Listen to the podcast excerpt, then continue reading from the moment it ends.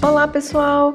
Aqui é Lígia Colares e vim convidar vocês para participar do Relampeio. O Relampeio é um festival internacional literário relâmpago que reúne autores internacionais e nacionais da literatura insólita em debates ao vivo transmitido pelo YouTube. O evento de 2022 ocorrerá dos dias 19 a 21 de agosto. Já temos confirmadas a presença de Charlie Jane Anders, Brandon Sanderson, Felipe Castilho, Eric Novello, entre muitos outros. E tudo gratuito, trilingue e com tradução simultânea. Você pode saber mais no nosso site www.relampeio.com.br e nas nossas redes sociais. Anota aí na agenda, de 19 a 21 de agosto. Encontro vocês lá.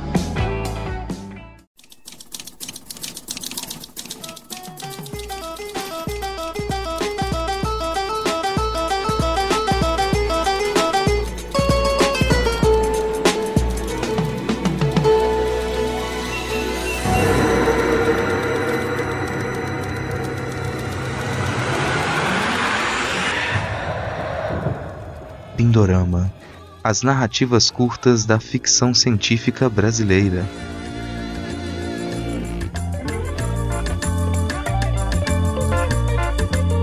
Começando o Pindorama, nosso podcast quinzenal sobre contos de ficção especulativa nacional. Meu nome é Rodrigo Hipólito e hoje nós falaremos sobre o conto Coma à Vontade, cura à venda nas melhores farmácias, escrito por Rodrigo Moreno. Eu disse nós, pois hoje eu tenho a companhia de Ana Rush. Olá, gente, tudo bom? Eu sou a Ana, sou escritora e pesquisadora. Estou muito feliz de estar aqui gravando um Pindorama com vocês. E a gente vai, assim, vai realizar mais um sonho meu nesse programa. Porque gravar a primeira vez com a Ana já foi realização de um sonho. E hoje eu tô com a, bom, com a Ana e com Fábio Fernandes. Seja bem-vindo, Fábio. Ô, Rodrigo, muito obrigado pelas palavras gentis. Eu quero agradecer demais o convite para o Pindorama, né? Agradecer a você, a Ana, ah, tá, tá, tá por aqui. Eu sou escritor, tradutor, né? É, eu também trabalho como jornalista e como professor universitário. Eu tenho contos, é, agora tenho livros publicados no Brasil e no exterior. Eu trabalho na PUC, eu sou professor da PUC, e em 2013 eu fui um dos primeiros a participar da oficina literária Clarion West, lá, no, lá nos Estados Unidos, lá em Seattle, onde eu tive aula com alguns professores como Neil Gaiman, Joe Hill, Samuel Delany, é, Ellen Datlow, que é um pessoal que, que é, é, foi uma honra muito grande fazer isso. E, e, é isso, volto aqui e tô voltando a publicar, fiquei um tempo também parado, é, pandemia, uma série de coisas. E agora eu tô retornando aí. Tô, tinha passado um tempo fora do Brasil, estou no Brasil de novo agora, estou em São Paulo. Tô doido para começar a gravar aí, bater papo e trocar ideias e falar de ficção especulativa brasileira. Cara, muita felicidade ter você aqui no Pindorama. Bom, o Pindorama, ele começou falando especificamente de ficção científica, a gente fala de ficção especulativa de modo amplo agora, mas até pela temática já faz um bom tempo que a gente queria ter você por aqui com a gente. Vou lembrar o pessoal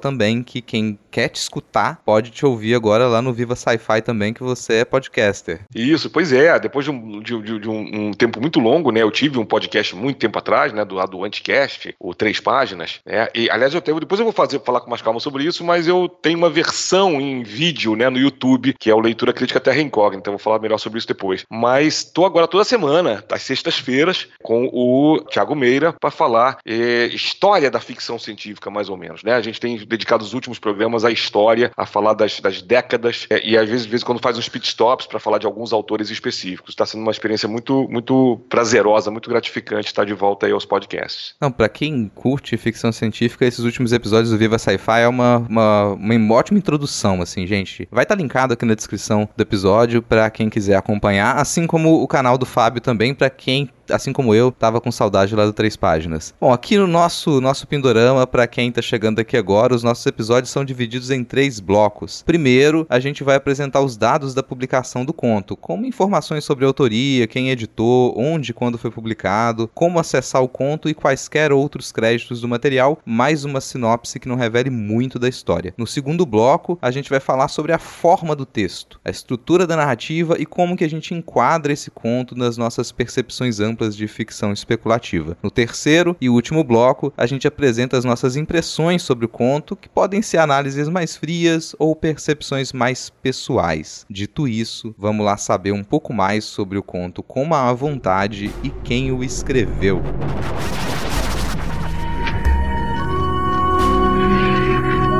A coisa.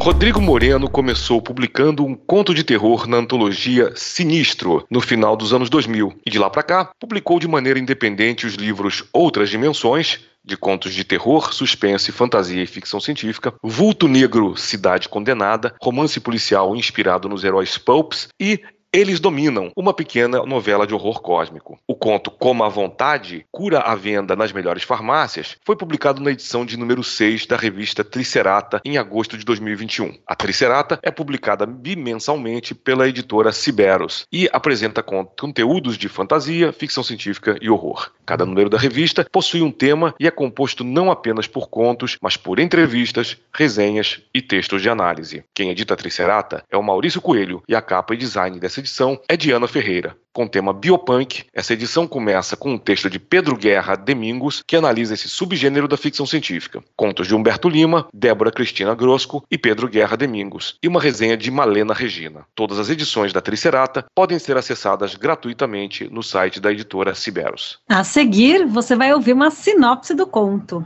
A gente recomenda fortemente que, se você ainda não leu o conto, pare, leia e volte para nos escutar. Isso não é só apenas um aviso de spoiler, mas também um convite para que você aproveite a leitura e os nossos comentários. É simples, clique no link que está aqui na descrição do episódio, baixa o e-book gratuitamente e volta cá para ouvir a gente. Então, se você não se incomoda por spoilers, também tudo bem e vamos lá. Saulo, novo atendente da Fazendinha, a maior rede de alimentos para viagem do país, descobriu que está com a doença. Seu gerente, Haroldo, também tem o mesmo problema. Eles não são os únicos. Alimentos industrializados corroem os organismos e a doença se espalha rapidamente. Com o preço da comida natural nas alturas, não dá muito para ser exigente com o cardápio. A esposa de Haroldo também está com a doença e ele sabe que não demora até sua filha desenvolver o mesmo problema. Felizmente, a cura parece ter sido inventado como mais uma dessas mágicas industriais. A Estrada.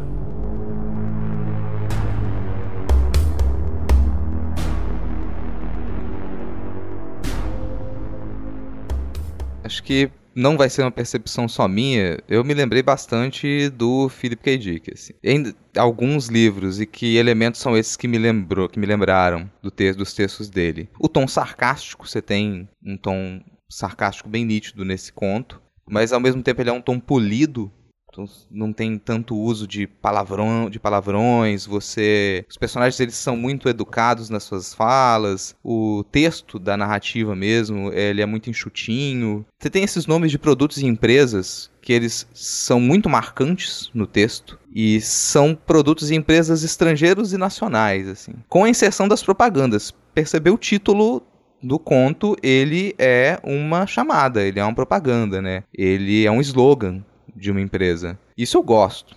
Isso é o tipo de coisa que eu gosto, porque eu gosto de Philip K. Dick também.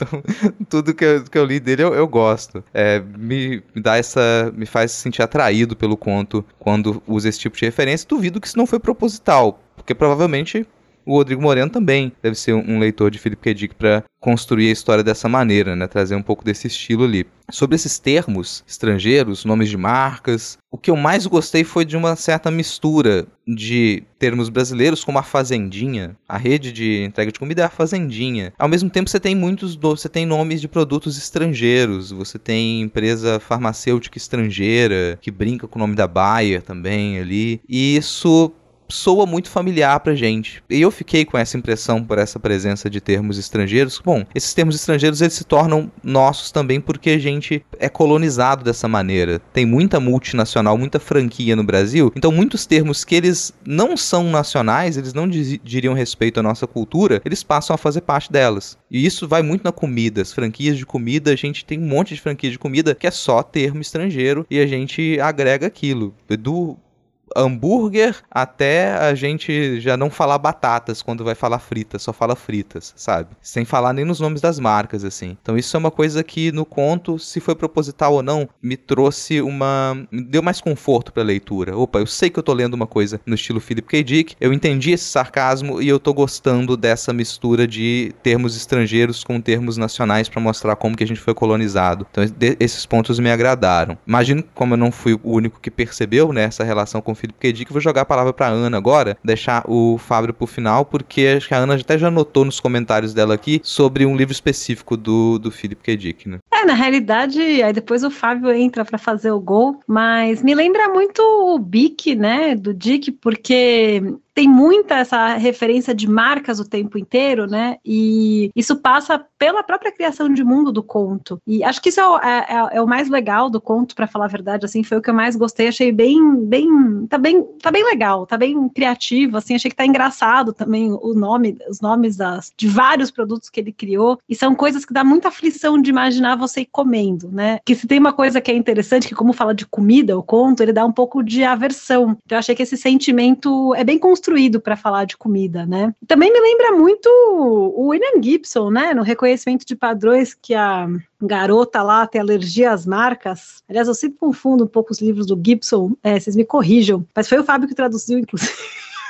Então ele pode. O Fábio, vocês devem conhecer o Fábio, porque ele traduziu. Se não conhecem, devem, vocês devem conhecer, porque ele traduziu quase tudo que muita gente publicou no dado tempo da ficção científica assim, para o Brasil, né? Enfim, depois você fala. Então, achei, acho interessante, assim, né? Que essa. A descrição do mundo, ela está descrita em termos de produtos. Então, assim, a gente tem esse capitalismo total. Outra coisa que eu achei muito legal também, né? Eu achei que tá muito interessante essa coisa da família feliz, e no conto eles são realmente felizes, né? Um pai preocupado com a filha, gente, isso é tão raro hoje em dia, né? pai presente. o pai existe, né? O pai existe, ainda está presente ali na família, preocupado com a saúde da esposa também, né? É, a esposa também preocupada em contar. Então, achei isso. Acho, acho que não é um cínico, né? Então achei que isso é razoável. E eu gosto muito também dele, dele ambientar a coisa toda num condomínio, que a gente tem esse grande condomínio privado e a gente tem a cidade para valer fora, né? Tem essa contenção das outras pessoas que, enfim, moram fora desse condomínio e tudo se passa numa praça de alimentação. E a última coisa que eu queria falar sobre esse tema da praça de alimentação, das histórias e tal, uma vez eu ouvi uma professora minha, que eu tenho muito respeito por ela, falando uma coisa que eu sempre fico pensando, que ela falou que a experiência mais globalizante que existe é a praça de alimentação no shopping. Eu nunca fui para o Oriente assim muito longe, mas sei lá, já fui até para metade do mundo viajando. E é, é, ela tem um pouco de razão, porque se tem uma coisa que sempre é muito muito pasteurizadas são as praças de alimentação de shopping, que inclusive com as modas, né? É, eu, por exemplo, aqui no Brasil começou essa coisa de ter poke, e eu reparei que também em outros lugares que eu fui, que eram muito longe, tinha a porra do poke, né? E que acho que vem do Havaí, não, não vem exatamente do Havaí, mas nos Estados Unidos acho que entra meio que com essa, enfim, com essa, essa marca né, essa marca, do lugar de férias. É um, é um Havaí McDonald's, né? McDonald's é uma mítica, é, exatamente, é uma mítica pasteurizada, que é exatamente o que o conto faz, né? Então eu acho muito curioso que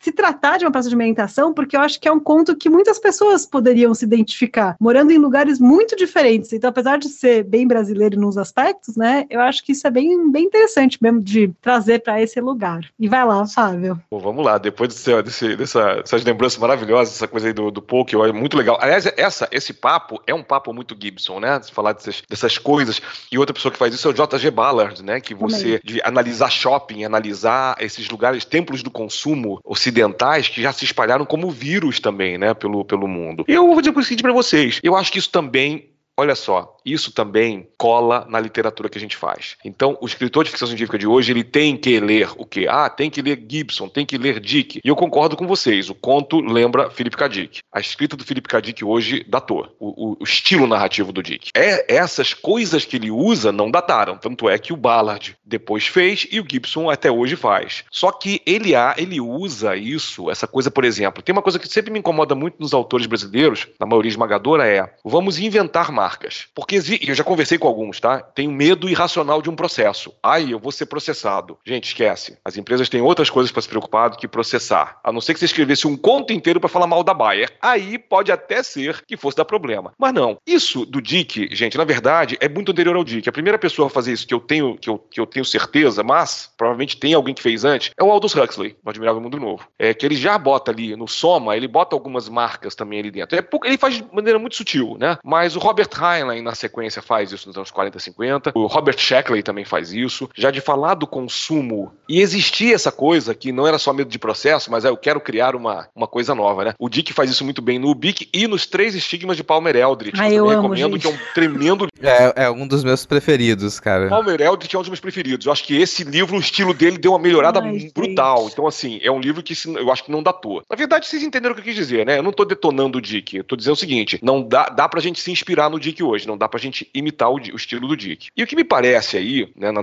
narrativa, é que ela tenta meio que imitar o Dick com uma good vibe, que, que a Ana lembrou muito bem, de família Doriana, família da Margarina. Aí eu achei bacana porque tem uma referência de livro que me pegou na hora, que eu, eu não sei se ele leu, porque esse é um livro esgotado em português, mas felizmente foi publicado aqui nos anos 80 para 90, que se chama A Usina Nuclear de Papai, do Mark Laidlaw. O Laidlaw publicou na, na, na, no Mirror Shades, né, na, na original, coletânea original Cyberpunk. Ele é um amigo querido, conheci ele em Seattle, lá na, na Clarion West. Ele é o criador do, do game Half-Life, gente. Ele parou tudo né, nos anos 90 para 2000, ele ficou 20 anos na, na, na, na Valve fazendo Half-Life. Se aposentou há uns 3, 4 anos e tá agora voltou a escrever e publicar tá, os seus livros. Esse livro, se vocês conseguirem encontrar algum sebo, leiam. E se vocês souberem ler inglês, leiam. O nome do livro em inglês é Dad's Nuke. E é uma sátira à família Good Vibes do futuro próximo, em que tudo que você quer consumir te é dado, mas tem um preço, claro, né? E o pai é um cara louco, insano, que está construindo é uma, um bunker, mas ao mesmo tempo o cara está tentando fazer uma coisa que seria equivalente a uma micro usina nuclear em casa, para dar energia limpa, mas que, claro, vai dar merda. O Laidlaw, ele vai para um, ele pega isso aí, ele vira do avesso esse conceito de família good vibes para mostrar que a família good vibes ali era totalmente é, lavagem cerebral do consumo. E aí no, no, no conto dele ele não tem isso. O que, por um lado, eu acho bacana, porque tem eu acho que tem uma coisa meio punk aí de não, ah, não vamos só ficar lutando contra a corporação maligna, vamos tentar ser felizes no meio do caos. Então, isso eu achei legal, isso eu gostei, né?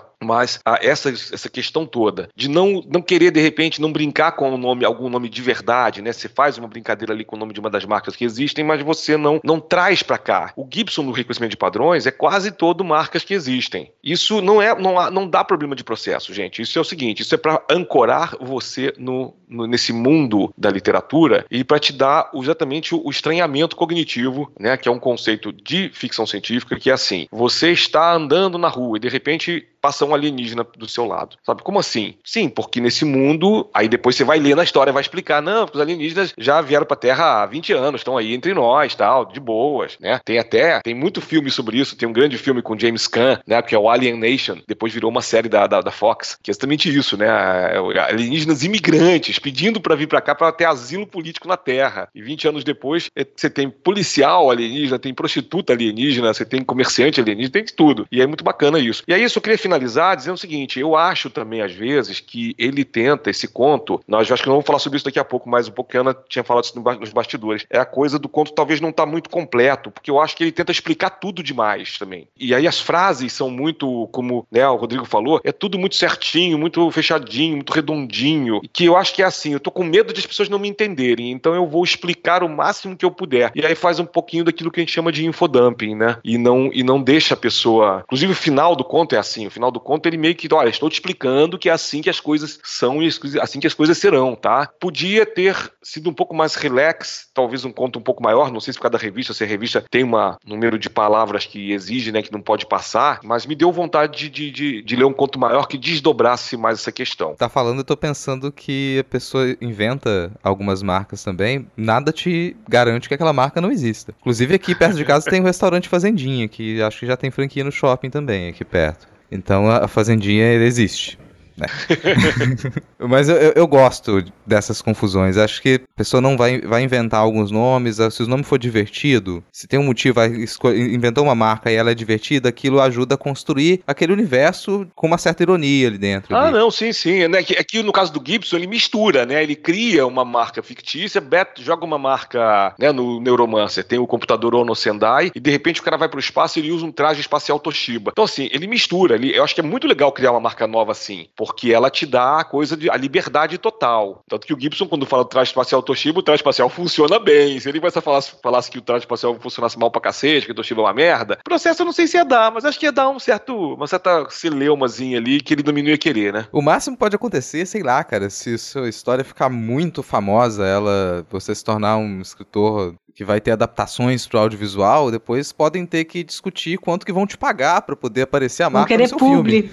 É. Aí vão querer te pagar pra marca aparecer no seu filme, no, no máximo isso, né? Ah, só mais uma coisinha. Dentro do que eu falei agora também, que você tinha falado dos diálogos, eu acho que assim, os anúncios comerciais, eles estão muito, sei lá, anos 80, 90. Eu assim, é... tudo bem que o conto é para tentar fazer uma vibe Felipe Cadic, mas aí é, faltou aquela coisa, eu acho, né, da pessoa ouvir mais os anúncios de hoje em dia, né, os clickbaits e trabalhar de acordo. Eu acho que eu, eu, ter, eu teria uma sensação de imersão maior se tivesse os anúncios fossem trabalhados de maneira mais mundo real mesmo. Será que isso não, é, não contribui para o conto ficar completamente artificial também? Porque pensar, nossa, eu tô construindo esse condomínio, essa redoma aqui. Nesse aspecto ele é meio retrofuturista, né? Sim, mas assim, isso é legal porque é a leitura que a gente faz depois que a gente lê o conto e começa a pensar. A minha leitura foi, é, esse conto tá imitando o Dick demais, assim, no sentido de ele é retrô sem querer. É, aí eu não sei, aí teríamos que perguntar pro autor. Mas, por outro lado, eu acho que se tem que perguntar pro autor, se a gente fica na dúvida, é, a chance de ele ter feito isso sem querer é grande. Eu acho que tinha que ter mais um marcador ou outro aí para deixar muito claro que esse é o um mundo. Aí sim, outra coisa, né? O mundo de Truman, né? Que é o baseado no, no, num outro romance do Dick também, que eu não, cujo nome eu não lembro agora. E aí, nesse ponto, sim, o que, que é mundo real, né? Isso é construção? Sim. É, é, é eu só acho que não tinha que ter sido melhor trabalhado para poder deixar muito claro pra gente que isso aí é uma construção é, de uma bolha interna, né? Como você falou. O que acontece agora? Eles chegam.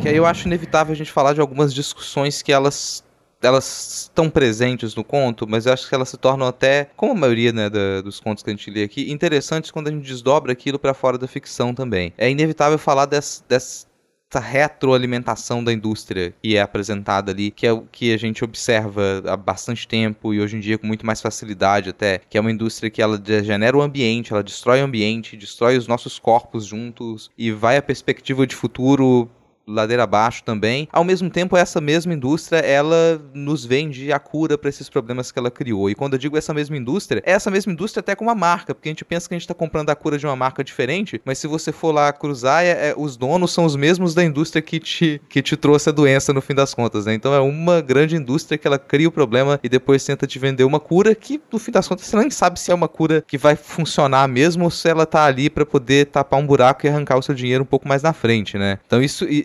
para mim, isso funciona muito bem com um tom sarcástico. Eu acho que trabalhar isso com um tom sarcástico, a gente consegue ler com uma certa tranquilidade. Tem algumas coisas que elas são tão pesadas que se a gente resolve trabalhar aquilo quase como um documental ou com um, um tom realístico muito intenso, a leitura ela chega até a fazer mal pra gente em algum ponto. Eu acho que o sarcasmo ele é muito bem-vindo quando a gente lida com isso. E aí vai um comentário que ele é ao mesmo tempo elogioso, mas de algo que eu sinto falta hoje em dia, que eu tava falando em off aqui até com a Ana, que é, eu acho muito bom quando a gente trabalha isso com sarcasmo, porque é muito difícil a gente encontrar alternativas pro buraco em que o pensamento ultraliberal, neoliberal, o capitalismo atual enfiou a gente. Ao mesmo tempo, esses, essas soluções, essas propostas, elas existem. E eu gosto quando elas aparecem. Aqui, elas não aparecem e o sarcasmo contribui para isso, porque é tão desesperador quando você percebe como que a gente é dominado por essa indústria como que os nossos planos de vida, os nossos sonhos, o que, que a gente deseja de bom para o próximo e para nossa própria família, elas, isso está prescrito nas bulas dessa indústria, isso deixa a gente meio que sem saída. Essas saídas existem, existem saídas para o capitalismo. Eu gosto quando elas aparecem. Aqui não aparece. Por isso que eu digo que é um comentário ao mesmo tempo elogioso e crítico, porque o tom sarcástico para mim é o melhor para lidar com isso, mas eu sempre gosto quando no final você me aponta, não, olha, isso aqui não é só desesperança, você tem saídas para esse ciclo que ele é te vendido como, vici como vicioso também. Essa a, a, comunicação neoliberal ela te vende esse ciclo como vicioso. Você nunca vai poder sair daqui, então vamos tentar fazer o que tiver de menos pior, mas a saída ela existe. São as impressões que o conto me deixou gostar do tom ao mesmo tempo em que eu fico com aquela desesperança no final e querendo que viesse um outro tipo de discurso e falasse: não, olha só, a gente vai quebrar essa redoma. E vem a redoma, para fechar, que eu tô falando muito aqui, passar para vocês também. Essa redoma, essa, essa escolha de fechar no condomínio, de início, isso tinha me incomodado um pouco. Primeiro porque já ter sido muito utilizado até certo, certo ponto, fechar ali, mas te dá um certo controle da história que você vai contar. Mas depois eu isso me agradou porque eu percebi que é uma redoma, é um condomínio fechado, mas quem a gente acompanha no condomínio praticamente são só trabalhadores e trabalhadoras.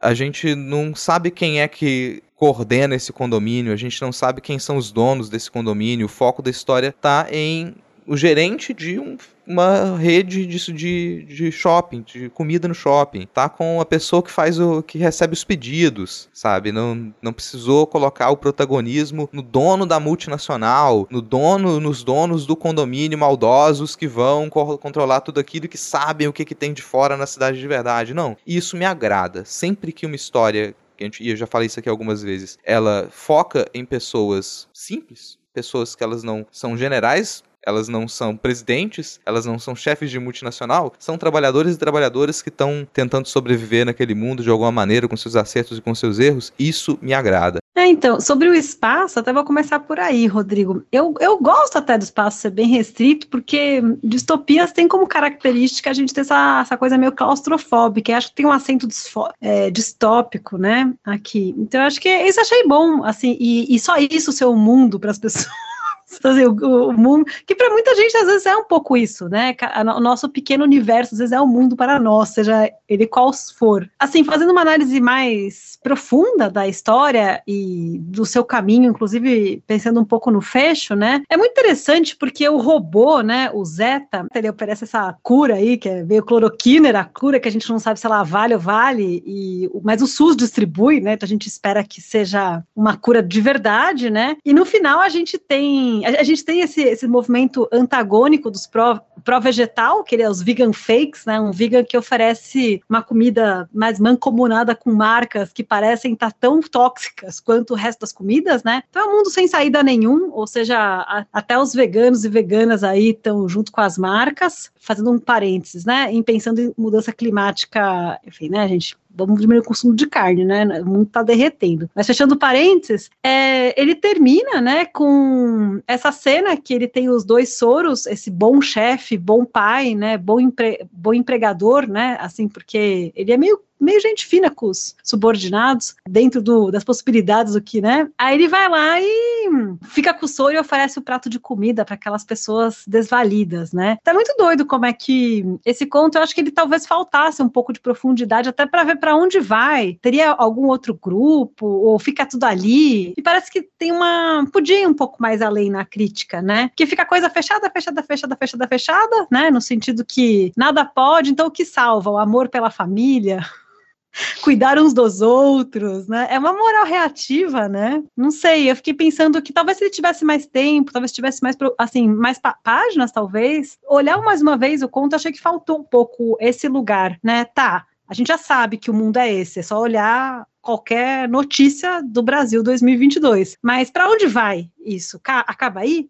Né? E aí eu acho que ficou essa distopia sem essa crítica um pouco além, né? Olha, é, eu concordo, concordo, eu concordo com vocês dois, mas não vou ficar em cima do muro. Eu vou dizer que eu tinha falado no outro bloco, que é assim, eu não gostei muito desse conto. Esse conto, eu acho que ele funciona até certo ponto, né? O que o Rodrigo falou, a questão de só ter person personagens mais da classe, classe trabalhadora é muito legal. E me lembrou, aí me lembrou uma referência interessante, que não tem nada a ver com ficção científica, que é a peça de teatro e principalmente o filme, eles não usam black tie do Gianfrancesco Guarnieri. Se vocês não viram o filme, por favor, vejam. A peça de teatro não é tão bacana. A peça, ela tá datada e o filme, ele foi feito, adaptado pelo Gianfrancesco e pelo Leon Hirschman para se adequar às greves do ABC de 79 e 80. E até hoje causa um impacto poderoso esse filme. Só que é o seguinte, existe da família interlocutores conscientes politicamente de sindicato e alguns que não são. E isso compõe um quadro muito interessante de discussão social e política dentro da narrativa do filme. Aqui,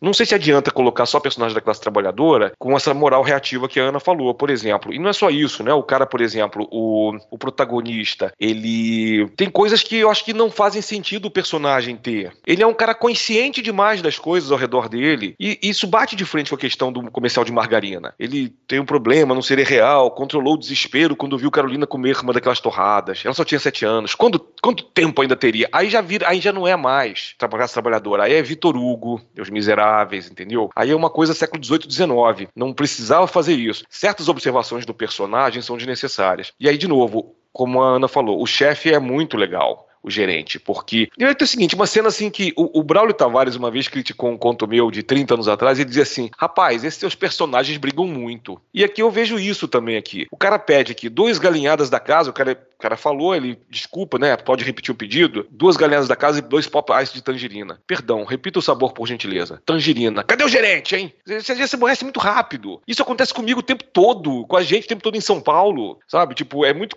Aí, de novo, é uma questão pessoal minha. Você pode dizer, não, Fábio, mas já aconteceu comigo e exatamente foi exatamente isso aqui. Eu chamei o gerente porque não foi legal. Ok. É, é, tem, tem, esse tipo de, de, de, de coisa, né? É, que acontece. Eu, eu, acho que o Rodrigo foi muito generoso para dizer, poxa, a história é legal porque não, não, não é uma coisa que te arrase, que te destrua, né, na leitura. Eu já fui muito criticado porque eu costumava escrever muitas histórias assim, que são muito re mundo real e no final a pessoa não sai bem da leitura. Não quero isso para todo mundo, não quero isso para todos os contos. Aqui não precisa ter isso realmente, mas eu acho que não não não provoca uma imersão muito boa não, viu? Porque são muito conscientes para não tomar uma atitude, sabe? Assim, tinha que ser um dosar um pouco menos a consciência política e, e alimentar deles para que eles se, esse, esse, esse protagonista do nível de consciência que ele tem de desespero, ele ia fazer alguma outra coisa que não, que não se conformar no final e buscar a cura. Ele é? ia fundar um movimento vegetal radical. Diz assim, não, o meu é legal, o de vocês aí é vendido, né? Os veganos vendidos é maravilhoso, né? Vamos criar uma banda de, uma banda de é, é, que é de pós-punk chamada Veganos Vendidos. Pô, eu gostei desse, desse grupo de, de veganos ser vendido, cara. Eu achei massa não, também. É, eu isso é ótimo. Não, isso, isso é, é ótimo. ótimo. Tava, eu achei que ah, vai ser realmente só um movimento ali no shopping fazendo protesto e vai passar, mas quando eles voltam e olha, não, nada é tão bom desse jeito assim. Aquilo ali me, naquele momento me agradou. É, seria, talvez fosse mais interessante que o Haroldo fosse um cara um pouco menos consciente. Ou assim, eu, o Haroldo tá passando mal. O Haroldo tem uma náusea sartreana, ele tem um mal-estar e ele não entende muito bem por quê. Não é um cara ignorante, mas é um cara que tudo ao redor dele serve para colocar ele no, no, seu devido lugar de consumidor que não reclama. E aí, o, o que o Dick faz nessa. O que, o Dick, vamos falar assim, o que Dick faria nessas horas? Ele colocaria um elemento externo. Se Com certeza, for... é, é, isso que eu estava pensando isso agora. Eu acho que talvez o que falta é um antagonismo real. É um mundo externo vazar para esse mundo, sabe? De repente ele vê alguma coisa que, que diria para ele que esse mundo não é exatamente real. Ou é um mundo construído mesmo, como o show de Truman, ou, tá, é um mundo que existe, mas tem mais coisas aqui do que estão estão me dizendo, mas não ficar tão claro. É, até a impressão que me dá é que o, o gerente, ele realmente vive naquele condomínio e ele, ah, vou, quero levar minha filha para conhecer o mundo lá fora. E o atendente fala, não tem nada lá. O atendente talvez não more no condomínio. Ele tá fora daquilo ali e ele conhece o que tem fora daquela, daqueles muros, daquelas paredes. Sim, é porque se sim. a gente vê a estrutura narrativa, a gente tem um problema, que é o Haroldo ter pego a doença, mas aí tem a cura. Que a cura, ela passa a ser vendida e ela não é permanente. A pessoa, ela precisa, ela, ela é, passa a ser viciada naquilo, porque se ela não toma direto... Mas a gente não sabe, hein, Rodrigo? Aí eu acho, aí que eu tô falando que faltou a questão da continuidade. Aí acho que precisava, precisava aí sim, não explicar mais no sentido de trazer dados de ser chato, mas é, o robô tá me enganando, ou seja, ou eu realmente preciso disso como um grande antídoto ao que eu estou comendo. Porque não tá muito evidente. Ó, né? quer é. falar uma coisa? A Ana falou uma coisa nos bastidores que acabou, ela acabou não trazendo. Então eu vou trazer pra Ana falar um pouco também disso, né? Um, um filme chamado No Mundo de 2020, com Charlton Heston, que é baseado num livro clássico chamado é, Make Room, Make Room, do Harry Harrison, que é a história do Soylent Green, né? Do Soylent Verde, que é um, um mundo onde acabou, o petróleo acabou, acabaram grande parte dos recursos naturais, a água também é escassa, e as pessoas estão passando fome, e inventaram uma coisa tipo, sabe caldinho quinor? Um quadradinho verde chamado soilente, soilente porque ele, né, ele derrete, ele é solúvel, né, na, na, na, água e você é um caldo que te dá energia, come tudo mais. Não vou falar, não vou dar spoiler, porque apesar de, da história ter mais de 50 anos, é, é, eu acho que é, o final é brilhante e tem esse, esse, sarcasmo. O tempo todo, você acredita que pelo menos tem uma saída ou uma, uma um, um, elemento para te salvar desse caos que seria essa comida artificial. E no final você descobre que essa comida artificial também é falsa. Só não vou dizer como ela é falsa, mas assim, no final nós ficamos sabendo disso e quem fica sabendo disso no filme é morto, para não revelar para o grande público o negócio, entendeu? Existe aí um, um, peso grande nisso. É, faltou nessa história, essa história, mas acho que aí é coisa mesmo, né, de, de, de ver se pesa um pouquinho mais o sarcasmo para a pessoa entender, para nós leitores entendermos o que talvez o Haroldo não entendesse totalmente. Porque ele faz de um jeito assim, eu, eu não quero que ninguém deixe de entender, o que é, é, louvável, tá? Eu acho que esse conto poderia ser muito melhor, poderia ser escrito. Eu acho que para uma pessoa que está começando agora, é um conto bom. É, eu acho que teria que seguir por esse caminho aí de ampliar um pouquinho esse sarcasmo para poder equilibrar e dar um resultado final bacana. É, ou abrir para um, o Haroldo ficar muito louco e virar um terrorista, cara. Assim também. Não, porque poderia, que é uma saída de que ano, inclusive, né? Geralmente. Sim, é doidão. Sim, sim. É, aliás, se, o, se o Haroldo ele abandona a família para virar um terrorista, ele já tira, inclusive, aquela, aquele lado moral. Pera aí, não, olha aqui. Ele tá com outros. tá com problemas aqui e ele se torna menos fechado, um personagem menos nítido. Não, ele vai abandonar a família que ele amava. A gente que descobre que o Saulo, na realidade, ele é um agente, sei lá, tem, tem muitas coisas. Ele pode ser um agente da indústria, e tá espionando, ele pode ser uma célula terrorista. Então, é essa coisa, né? Sim, sim, aí seria muito Total Recall, por exemplo, né? É, do, do, do... é esse tipo de antagonismo narrativo mesmo, que eu sei que o mundo é antagonista nesse aspecto, né? Mas eu acho que é isso. Mas a gente tá falando dele há tanto tempo assim, é porque eu achei massa. Eu, achei, eu gostei de sim, ler. Sim, sim.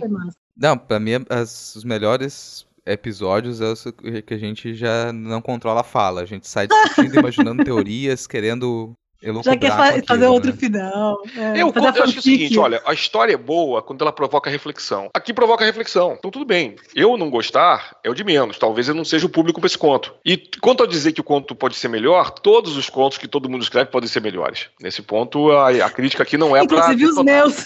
É os meus, porra. Né? Não quer detonar. Ai. É. Se a gente vai detonar o outro, a gente vai se detonar também, porque é, é. normal, é. isso mesmo, ele faz parte, né? Na, na, minha fanfic, eu acho que o Saulo, ele ia chamar o, o Haroldo pra luta armada e ia ser bem divertido. Aí a esposa não ia aguentar e ia, ia arranjar o marido muito mais interessante, que é sempre assim, né, nesses, nesses é, negócios, é. que aí não aguenta, mas aí a filha ia ter muito orgulho do pai, o pai ia continuar sendo um bom pai, porque eu achei que isso é uma característica boa, então vamos manter essa característica boa. Cara, eu vou jogar essa história pra 10 anos depois. Dez anos depois, aquelas duas crianças moradoras de que parecem ser moradoras de rua, elas vão ser as protagonistas do, da continuação dessa história. Aqui a gente tem essa introdução e agora a gente vai acompanhar essas duas crianças depois, Nossa. quando elas se tornaram líderes de um movimento. E elas lembram desse dia que o cara não deu soro para ela.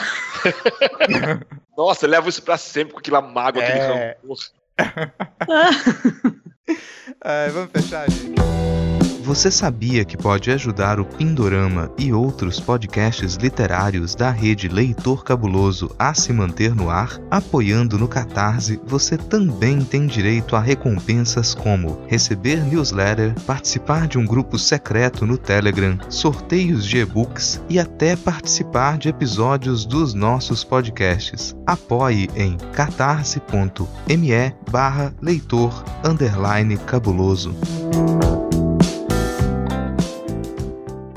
Chegamos ao final do episódio e eu espero que você tenha lido o conto e aproveitado os nossos comentários. Se você concorda ou se você discorda da gente, se há pontos que você gostaria que fossem ressaltados ou tem alguma sugestão, fala com a gente através das redes sociais do Leitor Cabuloso, do nosso perfil no Twitter também, Pindorama Pod, também dos nossos perfis pessoais que estão todos linkados na descrição deste episódio. Por falar em perfis pessoais, vamos para as palavras finais, divulgações, agradecimentos, indicações. Ana, por favor. Bom, vocês me encontram no anarush.com é, para escrever é R-U-S-C-H-E, senão o Google te ajuda, vai estar tá aqui também linkado. Eu uso o Instagram, que também é anarush, a rede em que as pessoas estão todas sobre for, a forte efeito de um psicotrófico ficam dando likes, né? eu gosto muito do Instagram. e eu tenho uma newsletter mensal que se chama tinyletter.com barra anarush, vocês me encontram por lá, gente. Quem quiser me encontrar, eu tô só no Twitter, é a minha rede de psicotrópicos pesados. Então tô só no Twitter, mas eu só te respondo se você for legal comigo. Então lá no Twitter eu sou arroba Lhama na Lama. Faço parte de outros podcasts, tô no Não Pode Tocar, que é um podcast sobre teoria, história, crítica e prática de arte. E do Midcast Política, que é um podcast para comentar esse agradabilíssimo cenário da política nacional. Semanalmente a gente lança lá um episódio. Escreva pro site notamanuscrita.com, lá você encontra resenhas, artigos, textos de processo, crônicas, alguns contos também. Quiser ler os meus contos, vai na árvore de links, linktree barra rodrigo.hipólito, tá linkado aqui na descrição do episódio, com um grande agradecimento, né, porque assim, a gente tava querendo a participação há tempos aqui do Fábio nesse programa, porque não, não, é, não é tirar por baixo que você é uma grande autoridade mesmo. Você é uma grande autoridade da ficção científica nacional. Então a gente fica muito feliz de ter tido a sua participação aqui. E, bom, onde as pessoas te encontram, se elas quiserem conversar com você, quiserem algumas das suas indicações, que não são poucas, quiserem te ler também. Você tem dado alguns cursos onde que as pessoas podem te ouvir. Por favor, fique à vontade. Olha, primeiro de tudo, quero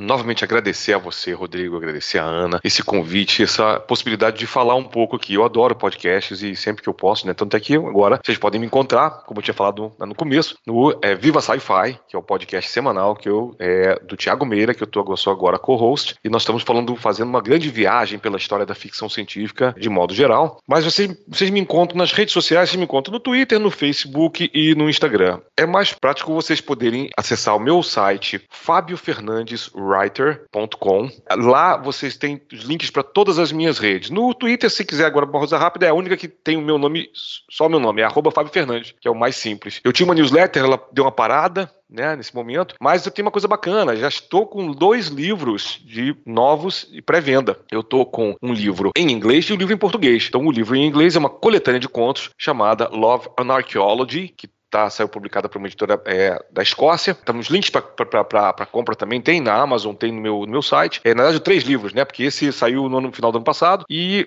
já está agora em pré-venda dois outros livros, tá? Um livro em inglês, que é o Under Pressure, que é uma história steampunk, é uma novela steampunk, eu já não escrevi steampunk tinha um tempo. É uma grande brincadeira com é, alguns autores da, do movimento da New Wave e do steampunk, que é como Michael Moorcock, por exemplo. Mas tem Júlio Verne também, vocês querem, né? Vai ter uma homenagem à Viagem Sendo da Terra ali. Vocês querem saber o que, que David Bowie está fazendo no século XIX, né, numa viagem ao centro da Terra, leiam a minha história Under Pressure. E estou lançando agora, no fim do mês, até já quero fazer o, já o, o anúncio aqui, no dia 29, eu vou estar tá lançando em São Paulo uma novela em português, que, apesar do título em inglês, o título é Love Will Tear Us Apart, que é uma homenagem ao Joy Division e ao seu líder Ian Curtis. É uma biografia oneironáutica do Ian Curtis. Não é uma história que eu considero ficção científica, ela é especulativa que conta uma biografia alternativa do Ian Curtis. E eu vou no dia 19, aqui em São Paulo, na livraria Ponta de Lança, com a interlocução da minha querida Ana Rush, pra gente bater um papo. Quem tiver em São Paulo quiser aparecer, 29 de julho, às 19 horas, estaremos lá. E o Terra Incógnita vai continuar? Ah, o Terra Incógnita, falei, falei, falei. Não, o Terra Incógnita é o seguinte: quando, da, da mudança da Itália para cá, eu, eu já estava começando de novo a ter toda um, uma organizaçãozinha semanal de programas de Terra Incógnita. Quando a gente precisou voltar para o Brasil, essa eu deixei isso no, no pano de fundo, deixei no back burner. E agora, agora para agosto, eu vou retornar com Terra Incógnita semanal e o Leitura Crítica Terra Incógnita, né? Onde eu faço uma coisa parecida com o que eu fazia no Três Páginas do Anticast que é apenas o seguinte: a gente recebe contos e a gente só analisa uma primeira página de cada conto. Né? Eu já trabalhei como slush reader, né, como leitor de, de contos para a revista americana Clark's World, e uma das coisas que eu aprendi em slush reading é até quando você recebe muitos contos né, como era o caso da Clark Road, que naquela época eles recebiam cerca de mil contos por mês, e esse número eu sei que aumentou não sei quantos, né, mas aumentou. Então você tem que ler muitos contos por dia. E assim, se na primeira página o conto está bem estruturado, você continua a ler o conto. Se não, você bota de lado. Só que para o slush reading de uma revista, você nunca você não tem mais como dar retorno para as pessoas, um retorno individual. O que acontece no Terra Incógnita, no Leitura Crítica Terra Incógnita, não. Eu dou o retorno ali na hora. Eu faço a leitura do primeiro conto, eu leio o primeiro conto no ar e falo. E comento exatamente os pontos, como a gente fez aqui agora, só que a gente fez o conto todo, mas eu falo mesmo, ó. Às vezes até parágrafo parágrafo. Ó, isso aqui foi legal, essa ideia aqui é genial, isso aqui não foi, isso aqui desequilibrou, tem um erro de, de, de grafia aí, de revisão, né? Eu não faço para humilhar ninguém, né? Assim, como eu tenho, então o meu, o meu slogan é: não é pessoal. O três páginas, para quem ouvia, me ajudou muito na época, agora com esse retorno também. E isso é ótimo, até para quem não tá mandando a história, porque você se você passa a entender como é que funciona essa crítica também. Porque muitas vezes a pessoa vai receber a crítica e vai achar que é muito pesado. Não, tô falando, não é pessoal, mas você para ali, você vê cada ponto e as críticas elas são justificáveis e é pra gente entender como é que isso funciona, né? Pra melhorar esse início de história. Fez muita diferença para mim na época, o, três páginas, e agora esse retorno me deixou muito feliz também. Bom, obrigado. Eu, eu, tô, eu tô muito, muito feliz tenho recebido o material. Como deu essa, essa, esse ato, eu tô com um programa fechadinho agora, já tô com três contos, mas eu não tenho mais nenhum conto, gente. Então, quem quiser mandar, pode mandar desde já para o e-mail leitura crítica terra incógnita arroba gmail.com mandem sim porque a gente lê. Maravilha. Cara novamente muito obrigado assim pela sua presença Ai, aqui. legal. eu que agradeço espero que você volte outras vezes. Fica todas as recomendações tudo linkado aqui na descrição do episódio gente para vocês acessarem. Bom o Pindorama é esse podcast quinzenal, disponível em todas as plataformas e agregadores de podcast. Nessa descrição do episódio você vai encontrar várias formas de acompanhar os nossos episódios. Escolha que for mais confortável para você e não perca nenhum programa. Em 15 dias a gente está de volta para falar sobre mais um conto de ficção especulativa publicado em revista de circulação gratuita ou com mais uma entrevista com pessoas que editam e escrevem ficção. É isso, temos um podcast. Bora todo mundo dar um tchau. Tchau, gente. oh. Valeu, falou.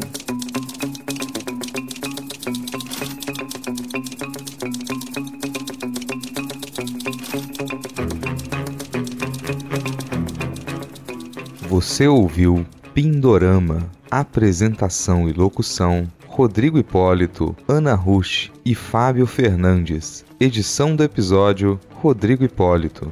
Agradecimentos especiais às pessoas que contribuem todos os meses para que esse e outros projetos do Leitor Cabuloso continuem a existir. A Erechu, Aline Bergamo, Amauri Silva Lima Filho, Caio Amaro, Carolina Soares Mendes, Carolina Vidal, Cláudia Rodrigues, Clécius Alexandre Duran, Daiane Silva Souza, Deise Cristina, Fernanda Cortês, Igor Bajo, Lucas Roberto Arraes Domingos, Lu Bento, Luciano Terra das Neves Neto, Luiz Henrique Soares, Marina Kondratovic, Marina Jardim, Melissa de Sá, Nilda, Priscila Rúbia, Ricardo Brunoro e Rodrigo Leite.